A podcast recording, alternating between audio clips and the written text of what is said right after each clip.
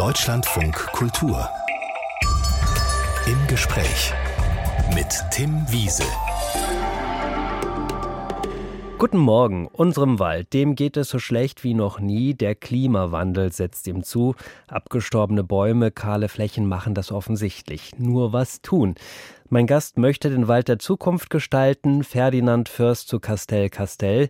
Seine Familie zählt zu den ältesten Adelsgeschlechtern. Ihr gehören nicht nur die älteste Privatbank Bayerns und ein Weingut, sondern auch große Waldflächen. Wie der Fürst versucht, das Familienerbe nachhaltig zu bewahren und die Tradition fortzusetzen, darüber wollen wir reden.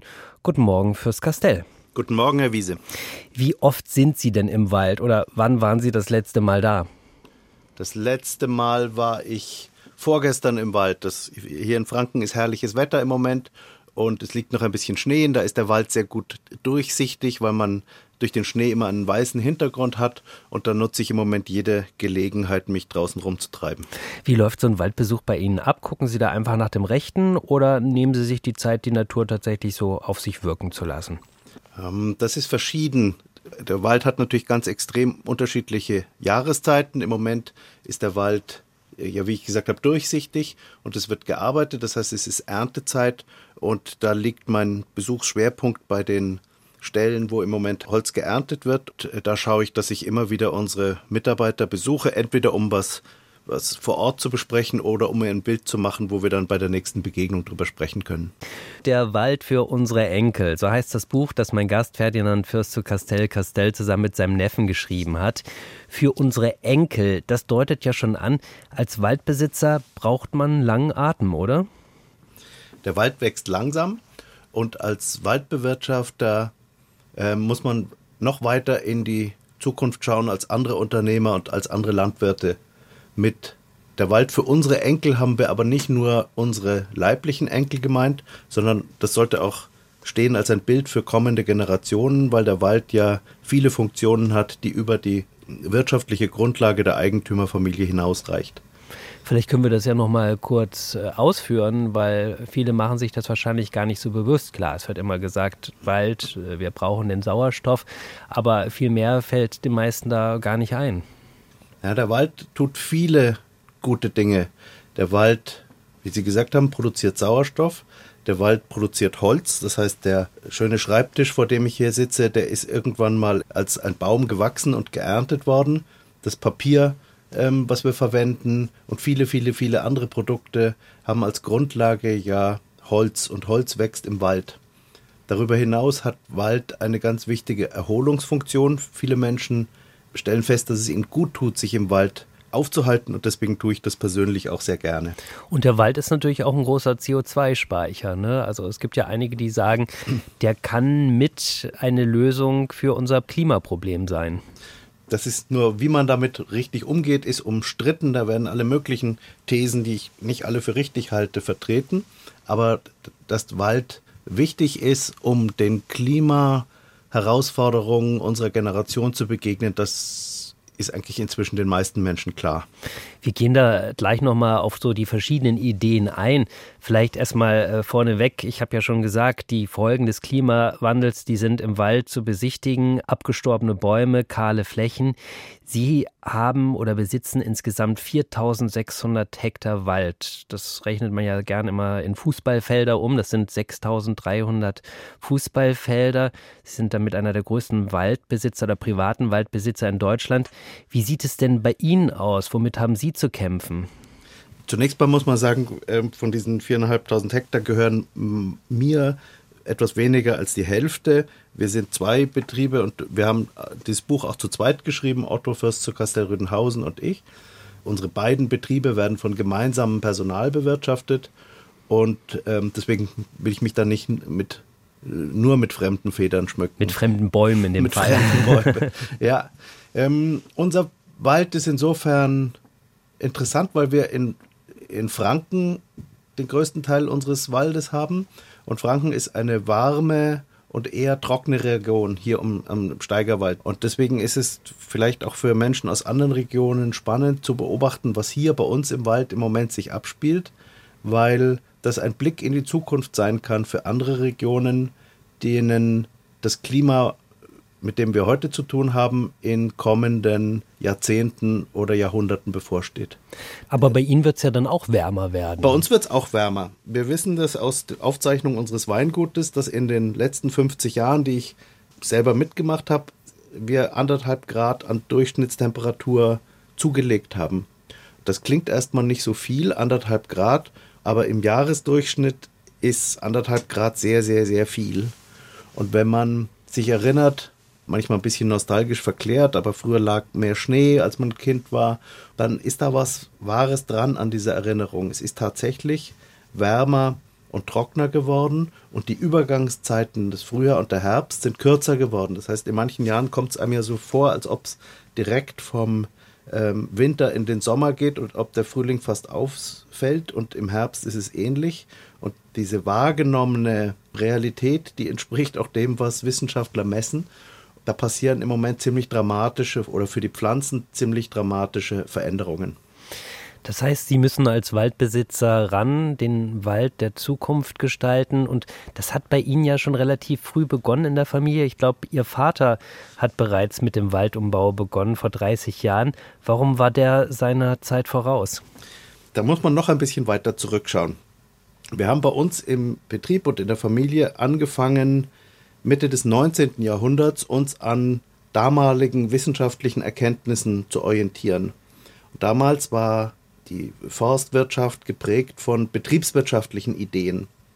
Und das ist zunächst mal ja nicht schlecht, aber das Ideal, was damals aufkam, war Reinertragslehre. Das heißt, man hat versucht, das Kapital in Form von Boden optimal zu nutzen, indem man dort Baumarten pflanzt, die möglichst schnell einen möglichst hohen Ertrag versprechen. Und man ist damals ein bisschen zu theoretisch vorgegangen aus heutiger Sicht und hat nämlich festgestellt, dass die Baumart, die am schnellsten den höchsten Ertrag verspricht, die Fichte ist. Fichte wächst relativ schnell. 80 bis 100 Jahren, je nach, je nach Niederschlägen, kann die Ernte reif sein. Und dabei hat man traurigerweise übersehen, dass die Fichte ein Gebirgsbaum ist. Die Fichte hat im Gebirge gelernt, dass sie keine tiefen Wurzeln machen kann, weil immer, weil nur wenig Boden da ist und drunter immer Felsen kommen. Deswegen macht die Fichte flache Wurzeln und das ist im Gebirge auch nicht schlimm, weil es da sowieso jede Woche regnet. Und diese Fichte, die ein toller Baum ist, da wo sie hingehört, wo ihre Heimat ist, die hat man zum Beispiel zu uns in das Weinbauklima des Steigerwalds gepflanzt, wo es nicht nur nicht jede Woche regnet, sondern manchmal wochenlang oder monatelang nicht. Und deswegen ist die Geschichte der Fichte bei uns eine Geschichte von Katastrophen. Die Forstleute nennen das Kalamitäten. Sie wird durch Trockenheit geschädigt, durch Käfer. Und dann hat man bei uns einfach immer wieder, wenn die Fichte kaputt ging, Fichte nachgepflanzt. Aber man hat nicht die Grundfrage gestellt, wäre vielleicht eine andere Baumart wieder besser. Und das ist erst, die Idee ist, nicht allein mein Vater, sind andere auch gekommen, aber bei uns im Betrieb mein Vater nach den großen Stürmen 1990, Vivian und Wiebke. Und da sind bei uns in einer Nacht sieben Jahresernten umgefallen. Und das Problem für Forstbetriebe ist, dass wenn ein großer Sturm kommt und viel Holz umfällt und geerntet werden muss, dass dann die Preise zusammenbrechen. Das heißt, aus diesem Ereignis hat Ihr Vater dann gelernt und was für Konsequenzen gezogen? Mein Vater hat damals verstanden, dass es keinen Sinn hat, gegen die Natur zu arbeiten. Damals haben wir angefangen, eben als erstes standortgerechte Baumarten wieder zu begünstigen, die bei uns gut wachsen können und eine möglichst große Artenvielfalt anzustreben, um das Risiko zu reduzieren. Welche Bäume sind das? Vielleicht können Sie mal zwei, drei nennen. Also auf die Frage gibt es zwei Antworten, Herr Wiese. Das eine ist, wir, wir pflanzen Eichen, ähm, wir haben viele Buchen, ähm, Elsbeere, Speierling, Bergahorn, Feldahorn, Ulme, Linde. Und die andere Frage ist, was ist wirklich zukunftsträchtig? Das wissen wir gar nicht genau. Und deswegen streuen wir das Risiko, weil es hat inzwischen eigentlich jede Baumart, die hier vorkommt, hat ihre eigenen Schädlinge. Aber das spricht natürlich eben dann auch für eine gute Durchmischung, weil genau. dann kann nicht der Schädling von Baum zu Baum springen, um es jetzt mal ganz plump zu sagen. Genau so ist es. So wie wir in Corona gelernt haben, dass wir ein Teil des Rezepts Abstand halten ist, so versucht man die, die Abstände zwischen Baumarten der gleichen Art ähm, größer zu machen. Und das andere ist eine Risikostreuung. Wenn ich in einem Waldstück zehn Baumarten habe und da gehen eine oder zwei kaputt durch einen Schädling, den ich heute noch gar nicht kenne, dann habe ich immer noch sieben oder acht. Ich finde es ganz interessant, das Wort Risikostreuung, das kennt man ja tatsächlich eher sonst aus Aktiengeschäften. Ferdinand Fürst zu Castell Castell. Anscheinend passt Ökologie und Ökonomie ganz gut zusammen oder man kann es zumindest zusammenbringen. Ob das aber immer funktioniert, darüber reden wir gleich hier im Deutschlandfunk Kultur. Ferdinand Fürst zu Castell. Castell hat ja gerade schon beschrieben, wie er seine Wälder so gestaltet, dass sie den Herausforderungen des Klimawandels gewachsen sind. Dabei experimentiert er auch mit verschiedenen Baumarten. Ich frage mich da, warum schauen Sie nicht einfach, welche Bäume sich von selbst ansiedeln und überleben? Das tun wir. Das ist eigentlich das Beste. Weil wenn man einen Baum pflanzt, aus einer, aus einer Baumschule, der dort großgezogen worden ist, dann ist er in seinem jungen Leben, auch wenn der zu uns kommt, ist er vier, fünf Jahre alt, dann ist er schon zweimal umgepflanzt worden. Dann wird die sehr empfindliche Wurzel zwar von Fachleuten und so schon, wie es geht, aber sie wird eben doch transportiert. Dann wird sie im, in dem Forstrevier, wo sie gepflanzt werden soll, vielleicht nochmal eingeschlagen. Das heißt, in so einer Furche im Boden wird versucht, die Wurzel so feucht und ähm, dunkel zu halten wie möglich. Und dann wird ein Loch gegraben oder gehackt oder gestochen und da wird die ganz empfindliche junge Wurzel reingetan und dann wird das mit Erde aufgefüllt und zugedrückt oder zugetreten. Und dieser Prozess ist eine gewaltige Belastung für den, für den kleinen Baum. Alternative dazu ist, es fällt irgendwo eine Eichel vom Baum oder ein Samen irgendeiner Baumart, fällt entweder direkt zu Boden oder wird vom Wind dahin getragen. Es gibt viele Baumsamen, die ja sehr weit fliegen können, entweder weil sie ganz klein und leicht sind, wie bei der Birke, oder weil sie einen Propeller dran haben, wie beim Ahorn. Jedenfalls irgendwann entsteht da eine Wurzel und wenn diese Pflanze dann dort bleiben kann, die nächsten 100, 200, 300 Jahre, dann hat die den Vorteil gegenüber dem gepflanzten Baum, dass sie unverletzt bleibt. Und die wird immer, dieser Baum wird immer stabiler und eine schönere Form haben, auch in 100 Jahren noch, als sein kleiner Nachbar, der da irgendwann mal gepflanzt worden ist. Und warum macht man das dann nicht nur so? Weil man nicht überall die richtigen Baumarten zur Verfügung hat. Wenn Sie einen reinen Fichtenwald haben auf großer Fläche und wenn Sie dort nicht in der Nähe die Baumarten haben, die Sie in der Zukunft haben wollen, eben so weit wie die, der Same von alleine fliegen kann, dann passiert das nicht, dann können Sie lange warten. Deswegen finde ich auch die Stilllegung von Wäldern nicht so clever, weil ein, aus einem Fichtenwald nur Fichtensamen kommen können. Da sprechen Sie ja etwas an. Es gibt ja von der EU Pläne, Waldschutzgebiete auszuweiten. Aber man kann natürlich auch sagen, es gibt ja natürlich auch schon Mischwälder, da wächst alles Mögliche und zum Beispiel in Regionen wie dem Harz, wo wir eine große Entwaldung hatten, sieht man, dass tatsächlich sich da die unterschiedlichsten Hölzer neu ansiedeln. Die Voraussetzung dafür, dass sich unterschiedliche Hölzer an ähm, siedeln können, ist eine engagierte und fachgerechte Jagd. Das ist ein bisschen heikles Thema für manche Ohren, aber der Grund liegt darin, dass vor allem Rehe sich gerne abwechslungsreich ernähren. Das heißt, wenn sie ein Waldstück haben und da wachsen tausend Fichten und eine Buche, dann wird das Reh als erstes, weil es ein Feinschmecker ist, die Spitze von der kleinen Buche abfressen. Also wie so ein kleines Buffet und guckt dann, was ihm am besten schmeckt und was noch so alles im Angebot ist. Mm, was ihm am besten schmeckt und vor allem was selten ist. Ist das der Grund, warum Sie selbst auch jagen gehen und das nicht anderen überlassen? Ich jage einmal gerne. Ich liebe Tiere und ich liebe aber auch meinen Wald. Und ich könnte das aber gar nicht alles alleine. Das heißt, wir jagen viele Mitglieder meiner Familie, alle unsere Förster jagen, aber wir haben auch viele Menschen, die uns dabei unterstützen. Wenn wir jetzt nochmal auf den Erntevorgang gucken, Sie wollen ja natürlich mit Ihrem Wald auch Geld verdienen und da ist es mittlerweile so, es werden nicht reihenweise Bäume abgesägt, sondern einzelne Bäume werden entnommen. Warum ist das sinnvoll? Äh, so ein, ein Waldstück, ein, in, wenn es in einem guten Zustand ist, dann ist das wie eine Gesellschaft oder wie eine Familie. Die besteht aus unterschiedlichen Typen, die besteht aus ganz aus kleinen Kindern, die besteht aus ähm, Erwerbstätigen und die besteht aus alten Großeltern, die wahrscheinlich schon Rentner sind. Und dieses Gefüge wollen wir im Wald möglichst stabil haben. Die brauchen sich gegenseitig. Die ganz Alten sind notwendig, weil sie Schatten bieten, weil sie Frostschutz bieten, weil sie Windschutz bieten. Die Jungen sind notwendig für uns Waldbesitzer, weil darin die Zukunft liegt. Und die Mittelalten sind wichtig, weil dort die Hauptproduktion stattfindet. Das sind die, die den größten Zuwachs haben. Also die sind die Bäume, die am stärksten wachsen, wo am meisten Holz entsteht. Und wir versuchen, einzelne Bäume zu entnehmen, damit wir ernten können, damit da auch Platz wieder entsteht für die nächste Generation, aber ohne das ganze Gefüge kaputt zu machen. Das heißt, wenn wir geerntet haben, ein halbes Jahr später kann ein Spaziergänger dort nicht feststellen, dass dort geerntet wurde, weil sich die Kronen wieder schließen und weil dort kein Loch im Wald entsteht. Wobei der Erntevorgang als solcher, das sieht ja von außen betrachtet erstmal relativ brutal aus, weil da mit schweren Maschinen gearbeitet wird. Der sogenannte Harvester, wie so ein großer Bagger sieht er eigentlich erstmal aus, aber vorne gibt es dann eben ein Instrument, was dann den Baum umsägt und dann die Äste auch noch äh, entfernt.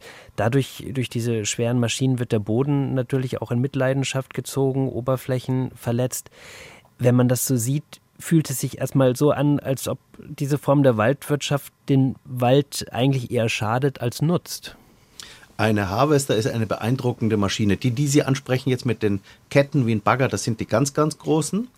Und das sind paradoxerweise die, die am schonendsten mit dem Wald umgehen. Und der Maßstab für den Erfolg der Arbeit ist, wie sieht der Wald nach der Ernte aus? Und da sind große Maschinen das klingt auf den ersten Blick paradox, die können, die sind so stark, dass sie einen Baum einfach rausheben können und auf der Gasse, auf, dem, auf der Fahrspur vor sich aufarbeiten, dann dort die Äste entfernen und die, mit den Ästen vor sich her ein, eine Art Matratze schaffen, auf der sie dann fahren können. Das kann aber nur eine große Maschine, ein kleiner, ein kleiner alter Bulldog, der kann das nicht, sondern der muss die Bäume mit einer Seilwinde rausziehen und dabei können sehr viele Verletzungen an den kleinen Bäumen, die man, die der Spaziergänger vom Weg vielleicht gar nicht wahrnimmt, entstehen. Und deswegen bevorzugen wir den Einsatz von großen Maschinen, weil die zwar laut sind und auf den ersten Moment unromantisch aussehen, aber den Wald in einem besseren, ähm, unverletzteren Zustand zurücklassen als, eine, als ein kleines kleiner Bulldog mit einer Seilwinde. Sie formulieren ja in Ihrem Buch, über das wir gerade schon gesprochen haben, ja auch das Ziel, Wald wertvoller, ertragreicher, schöner und stabiler zu gestalten. Wertvoll meint dabei natürlich zum einen die Biodiversität, über die haben wir ja gerade schon gesprochen, warum das auch wichtig ist. Sie investieren damit natürlich eben auch in die eigene Zukunft und die ihrer Familie. Aus dem Grund sehen viele auch Staatshilfen bei dem Umbau von Privatwäldern kritisch. Wie sehen Sie das? Staatshilfen, es gibt Wälder, da sind die Katastrophen so groß, dass sie die Investitionskraft des Eigentümers ähm, überfordern. Es gibt in, in Deutschland viele Flächen, da steht einfach kein Baum mehr. Und dann gibt es einfach Waldbesitzer, die sagen, ich kann mir das nicht leisten, jetzt zu investieren, damit man da in 80 Jahren wieder ernten kann. Wenn diese Katastrophen so, so groß sind, dann ist das Problem ohne Staatshilfen teilweise nicht mehr zu lösen.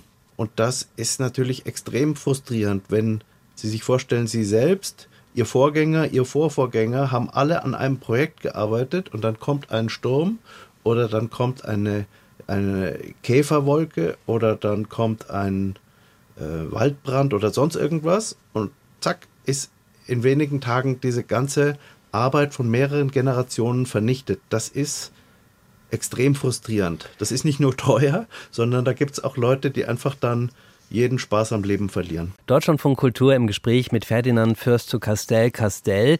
Castell, das ist ein Ort in Unterfranken, dessen Name die Familie trägt, in der Nähe von Würzburg. Wobei eigentlich müsste man ja sagen, der Ort trägt ihren Namen, oder? Hm, viele adlige Familien heißen ja nach dem Ort, wo sie ursprünglich mal gewohnt haben oder haben sich nach dem Ort genannt. Ich sage immer, das ist mein Name, mein Beruf und meine Adresse. Lassen Sie uns doch mal einen kleinen Abstecher nach Castell machen. Wie sieht es dort aus? Oh, das sieht schön aus. Kastell liegt am, am Steigerwald. Der Steigerwald ist ein kleines Mittelgebirge ähm, südlich des Mains. Und das ist eine, eine Landschaft, die geprägt worden ist durch die Bewirtschaftung vergangener Jahrhunderte. Das heißt, da ist oben besteht die aus Wald. Zwischen etwa 320 und 380 Höhenmetern sind immer Weinberge. Und drunter ist Feld. Und das ist eine Landschaft, die viele Menschen schön finden und als Touristen da dahin kommen und sich da gerne aufhalten. Und was ich interessant finde, ist, das ist nicht das Ergebnis von ästhetischer Planung, sondern über die Jahrhunderte ist dort ausprobiert worden, wie man welche Fläche ökonomisch am erfolgreichsten nutzt. Das hat ja Ihre Familie auch zum großen Teil gemacht. Und man muss sagen, die meisten Ländereien dort gehören Ihnen. Ein 400 Hektar großer Landwirtschaftsbetrieb, dann 70 Hektar Weinberge rund um Castell. Der Ort hat 850 Einwohner. Wie ist da das Verhältnis? Wenn Sie da durch äh, die Straßen gehen, heißt es, aha, da kommt der Fürst oder kommt man da ins Gespräch? Da kommt man manchmal ins Gespräch. Das Land dort gehört bei weitem nicht alles meiner Familie, sondern in Castell hat eigentlich fast, also jede Familie, die in einem der alten Häuser wohnt, hat einen kleinen Grundbesitz, hat ein Stück Weinberg oder hat ein Stück Wald oder hat ein bisschen Acker. Die meisten, allermeisten bewirtschaften das nicht mehr selber. Das liegt mit der, mit der Erbtradition in Franken hängt das zusammen. In den verschiedenen Regionen Deutschlands wird bis heute nach verschiedenen Traditionen vererbt. Und Franken ist traditionell Realteilungsgebiet. Das heißt, viele Familien teilen ihr Erbe bis heute in jeder Generation auf. Das heißt, entweder wenn eine Familie drei Kinder hat, dann bekommt jedes Kind ein bisschen Grundbesitz oder es wird ein Teil des Besitzes verkauft, um die anderen auszuzahlen. Bei Ihnen in der Familie ist das anders. Sie haben sieben Geschwister, sind aber Alleinerbe. Das ist ebenso üblich bei Ihnen. Haben Sie das persönlich immer als gerecht empfunden oder auch mal in Frage gestellt? Aber was ist gerecht? Also meine Familie hat Anfang des 19. Jahrhunderts, vor etwas über 200 Jahren, beschlossen, damals eine Art Vertrag, eine Einung für die damalige Zukunft immer in einer Hand pro Generation zu vererben.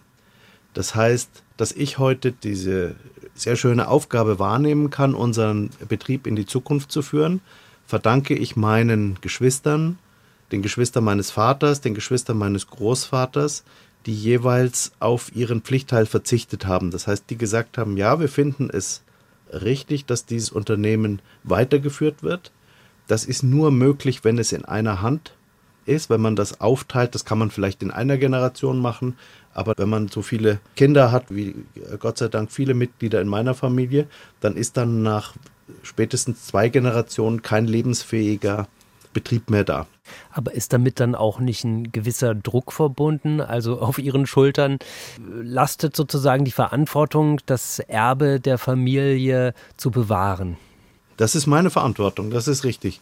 Gott sei Dank muss ich das nicht alleine machen, sondern ich habe sehr viele engagierte Mitarbeiter, die sich für ihren jeweiligen Beruf, ob das Forstleute sind, ob das Winzer sind oder Kellermeister oder Mitarbeiter in der Bank oder in der Landwirtschaft, die sich für diese Aufgabe entschieden haben, die die entsprechende Ausbildung gewählt haben und dann zu uns entweder schon in der Ausbildung oder später als mit Berufserfahrung zu uns gekommen sind.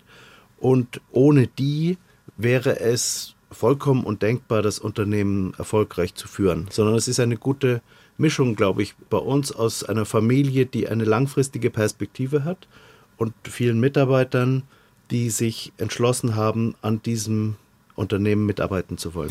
Sie haben gerade die Bank angesprochen. Dazu muss man erklären, zum Familienbesitz gehört eben auch die älteste Privatbank Bayerns, die Castellbank, gegründet 1774. Und muss ich mir das dann vorstellen, also Sie haben dann eben die Menschen mit der Expertise und die kommen dann zu Ihnen und Sie entscheiden oder geben Sie das dann ganz weg und sagen, da gibt es Leute, die kennen sich besser aus? Das ist unterschiedlich, was für Fragen das sind die Gründung der Bank, die sich nächstes Jahr zum 250. Mal jährt. Wir sind die älteste Bank Bayerns, haben sie gesagt. Und wir waren mal eine der ersten Sparkassen in Deutschland. Ähm, schon die Gründung der Bank hat eine ganz interessante Geschichte. Die Bank ist gegründet im Jahr 1774 in einer Wirtschaftskrise. Es gab damals eine Reihe von Missernten in Süddeutschland, die ausgelöst wurden durch Klimaprobleme. Und es haben viele Menschen gehungert und haben dann angefangen, ihr Saatgut zu essen vor Verzweiflung, wodurch dann natürlich die folgenden Ernten wieder geschädigt wurden. Und das wurde so schlimm, dass die dann in Verschuldung gerieten und einer unserer damals leitenden Mitarbeiter, Friedrich Adolf von Zwanziger, vorgeschlagen hat, eine Bank zu gründen. Das war eine sehr brillante Idee, weil es damals noch keine Banken für normale Leute gab. Es gab damals nur in den Städten Banken, die ähm, Handelshäuser finanziert haben. Und der hat verstanden, das Problem muss gelöst werden. Die brauchen jetzt erstmal Kapital, und zwar kleine Mengen. Für dieselbe Idee hat 1999 Muhammad Yunus den Friedensnobelpreis bekommen, weil er in Bangladesch die Grameen Bank gegründet hat. Als wir das gemacht haben, gab es noch keine Friedensnobelpreis, sonst hätten wir den vielleicht gekriegt. Hm. Aber dessen Idee war eigentlich Microfinance, also Familien, teilweise auch den Frauen, die damals schon oft mit dem Geld besser umgehen konnten, kleine Kredite zu geben, um denen wieder auf die Füße zu helfen, wirtschaftlich, um selbstständig zu werden. Warum ich die ganze Geschichte erzähle, Sie fragen nach den Mitarbeitern. Die Idee kam damals nicht von einem Mitglied meiner Familie, sondern die Idee kam von einem Mitarbeiter, der hat eine Idee gehabt, hat ein Konzept vorgeschlagen, den kannte man, hat ihm vertraut, hat gesagt, mach das. Nicht mit diesen Worten, aber das ist eigentlich ein Teil des Erfolgsrezepts des Menschen, die gute Ideen haben, zu vertrauen und zu sagen, setz das um. Sie selbst haben ja Ihre Ausbildung, also Sie haben Rechtswissenschaften studiert, aber Sie haben dann auch quasi bei einer Bank gearbeitet, bei der Stadtsparkasse in Dresden, da waren Sie Trainee. Warum eigentlich nicht im eigenen Haus? Ich dachte mir damals, zu Hause bin ich noch lang genug und ich würde auch jedem oder den meisten zukünftigen Nachfolgern in einem Familienunternehmen empfehlen, woanders hinzugehen, wo sie andere Ideen kennenlernen können, wo sie vielleicht auch einfach, wo man sich leichter traut, in Anführungszeichen dumme Fragen zu stellen. Es gab früher den Begriff die Lehr- und Wanderjahre. Das ist eigentlich so die Idee. Also wenn man die Chance hat, woanders hinzugehen für die Ausbildungszeit oder ähm, Lehrzeit oder Praktikumszeit, würde ich jedem empfehlen, geh so weit weg, wie du kannst und dann kann man zurückkehren, so wie Sie das gemacht haben. Genau. Deutschland von Kultur, mein Gast ist Ferdinand Fürst zu Castell Castell. Seine Familie gehört mit zu den ältesten Adelsgeschlechtern Deutschlands. Die korrekte Anrede ist Fürst Castell. So halten wir das hier heute Vormittag auch. Wie wichtig ist Ihnen dieser Adelstitel? Wie wichtig ist Ihnen Ihr Nachname, Herr Wiese? Also das ist für Sie einfach gefühlt Bestandteil Ihres Namens und nicht mehr? Jede Familie ist gleich alt. Sie haben genauso viele Vorfahren wie ich. Ähm, die meisten kennen ihre Familiengeschichte nicht so lang wie unsere. Uns ist es geschenkt worden, viele Jahrhunderte an der, am selben Ort zu bleiben. Das ist überhaupt nicht selbstverständlich. Gerade im 20. Jahrhundert haben ja sehr, sehr viele Menschen ihre ähm, Heimat verloren und mussten Manche konnten gerade noch das eigene Leben retten oder mit, mit ein paar Habseligkeiten, die sie tragen konnten, ähm, fliehen. Und das macht uns besonders dankbar, dass wir über Jahrhunderte am selben Ort wohnen durften. Wir haben für über viele Jahrhunderte die Regierungsverantwortung für eine kleine Grafschaft getragen. Aber dass ich heute noch dieses Unternehmen führen kann, ist zunächst mal eigentlich Anlass zur Dankbarkeit, zur Dankbarkeit gegenüber Gott, zur Dankbarkeit gegenüber den Vorfahren. Und manchmal staunt man auch, wenn man so eine lange Familiengeschichte anschaut, dass das alles gut gegangen ist, weil das ist nicht eine Aneinanderreihung von lauter richtigen Entscheidungen, sondern da sind auch viele Fehler gemacht worden. Da gab es Uneinigkeit, da gab es alle möglichen Dinge.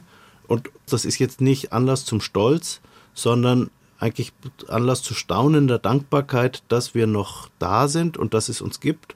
Und daraus leite ich ab den Auftrag für die Zukunft zu tun, was ich kann, um hier gute Voraussetzungen für künftige Generationen zu hinterlassen. Würden Sie aber sagen, dass dem Adel in der heutigen Zeit noch eine besondere Rolle zukommt oder, oder wie sehen Sie das? Adel ist ein, ein, ein Sammelbegriff für sehr, sehr unterschiedliche Familiengeschichten. Das ist ein sehr weites Feld und ich, ich maß mir jetzt nicht an, hier die Bedeutung für sehr viele, sehr unterschiedliche ähm, Familien einzuschätzen oder zu beurteilen. Ich bin ganz gut damit beschäftigt, mir um meine eigene Familie Gedanken zu machen und hier, wie gesagt, an der Zukunft zu arbeiten. Sie haben gerade Ihre Dankbarkeit auch gegenüber Gott angesprochen. Sie haben ja nicht nur Rechtswissenschaften studiert, sondern zwischendurch auch ein Jahr Hebräisch und alttestamentliche Theologie in Jerusalem. Wie kam es denn eigentlich dazu? Die meisten jungen Menschen gehen in die Schule und dann entschließen sie sich für eine Ausbildung, machen eine Lehre oder studieren oder machen ein duales Studium oder irgendwas und überlegen sich danach, was sie damit anfangen wollen. Bei mir war es umgekehrt. Ich wusste schon, dass ich mal die Nachfolge meines Vaters unser Familienunternehmen leiten würde und habe mir überlegt, was ist die richtige Ausbildung dazu. Und dachte, oh, wenn ich jetzt die Chance habe, wenn ich noch so viele Jahre hoffentlich am selben Ort bleiben werde, dann nutze ich doch die Chance, solange ich sie habe, mir noch was anderes anzuschauen. Und ich hatte die Möglichkeit, meine Eltern haben mir das erlaubt, haben gesagt, ja, mach das. Und bin ein Jahr oder ein Dreivierteljahr nach Israel gegangen, habe dort Hebräisch gelernt, habe äh, ein bisschen Psychologie, Altes Testament, Archäologie ähm, gehört und bin sehr dankbar, dass ich die Chance hatte, mir mal ein mir damals noch sehr fremdes Land anzuschauen, eine Sprache zu lernen, eine Schrift zu lernen, die von rechts nach links geschrieben wird, die eine völlig andere Grammatik hat. Das nutzt mir heute im alltäglichen Leben nichts, aber ich bin dankbar, dass ich die Gelegenheit hatte, als ganz junger Mann mir mal ein anderes Land anzuschauen und ich kann nur jedem raten, der die Chance irgendwo hat, gerade wenn du deine Heimat liebst, schau dir die Welt an, wenn du die Möglichkeit dazu hast. Und damals hat Ihnen ja sicherlich auch Hebräisch geholfen, das Alte Testament zu lesen. Warum äh, interessieren Sie sich oder haben Sie sich damals so für das Alte Testament interessiert? Ich interessiere mich immer noch für das Alte Testament. Ich lese täglich in der Bibel, das ist fast das Erste, was ich tue. Und manchmal sind das einfach nur spannende Geschichten. Manchmal stößt man da auch auf ein Wort oder auf einen Satz oder auf eine Person, die einen anspricht und die einem direkte Ideen oder Bestätigung oder Korrektur für das tägliche Leben gibt. Ich finde es spannend, dass dafür die Zeit bleibt. Wir haben Ihre verschiedenen Unternehmungen angesprochen, das Weingut, den Forstbetrieb, die Landwirtschaft und die Bank. Das muss doch irre viel Arbeit sein. Wie sieht ein Tag aus bei Ihnen? Ich lasse jetzt mal die Selbstverständlichkeiten, Zähneputzen, Frühstücken und sowas weg. Ich fahre an sehr vielen Tagen meine Kinder in die Schule. Ich genieße es, möglichst viel Zeit mit meinen Kindern zu verbringen. Wir haben, meine Frau und ich haben fünf Kinder. Und ich fahre sie früh gerne, weil wir dann ähm, noch ein bisschen Zeit zusammen haben und über was miteinander sprechen können, weil wir kommen abends zu unterschiedlichen Zeiten nach Hause. Und denen habe ich erzählt, ich, ich habe heute ein Rundfunkinterview oder was weiß ich, was gerade anliegt. Und das ist natürlich schön, wenn Kinder in einem Unternehmen miterleben können, was den, die Eltern da beschäftigt. Dann ist jeder Tag ein bisschen anders. Da gibt es äh, wiederkehrende Besprechungen, die jede Woche stattfinden. Dann gibt es monatliche Termine, dann gibt es quartalsweise Termine. Unser Unternehmen, die verschiedenen Betriebe haben unterschiedliche Jahresabläufe. Ich habe schon erzählt, im Forstbetrieb ist im Moment Erntezeit. Das heißt, da sind immer wieder Themen, die damit zusammenhängen, zu besprechen. In der Bank gibt es einen festgelegten ähm, Sitzungsrhythmus. Im Weingut sind wir gerade dabei, ein neues Sortiment vorzustellen, was gerade noch in den letzten Entscheidungsrunden ist. Lange Rede, kurzer Sinn, so eine ganz klassische Woche gibt es für mich nicht. Jeder Arbeitstag sieht ein bisschen anders aus und die Übergänge zwischen Arbeit und Familienleben sind manchmal auch fließend. Aber wie wir festgestellt haben, es gibt zumindest Zeit für die Familie und ähm, auch Zeit, anderes zu tun. Und das Leben besteht bei Ihnen auch nicht nur aus Arbeit. Nein, das verstehe ich auch unter Nachhaltigkeit, die, auch die eigenen Kräfte so einzuteilen, dass man lange erfolgreich sein kann und nicht in einem Sport alles rauszuhauen und, zu, und irgendwann fällt man um. Deutschlandfunk Kultur mit meinem Gast Ferdinand Fürst zu Castell. Castell habe ich heute Vormittag unter anderem über den Umbau unserer Wälder gesprochen. Der Klimawandel macht das nötig. Den aktuell schlechten Zustand des Waldes haben wir auch beschrieben. Gibt es etwas, was Ihnen Hoffnung macht?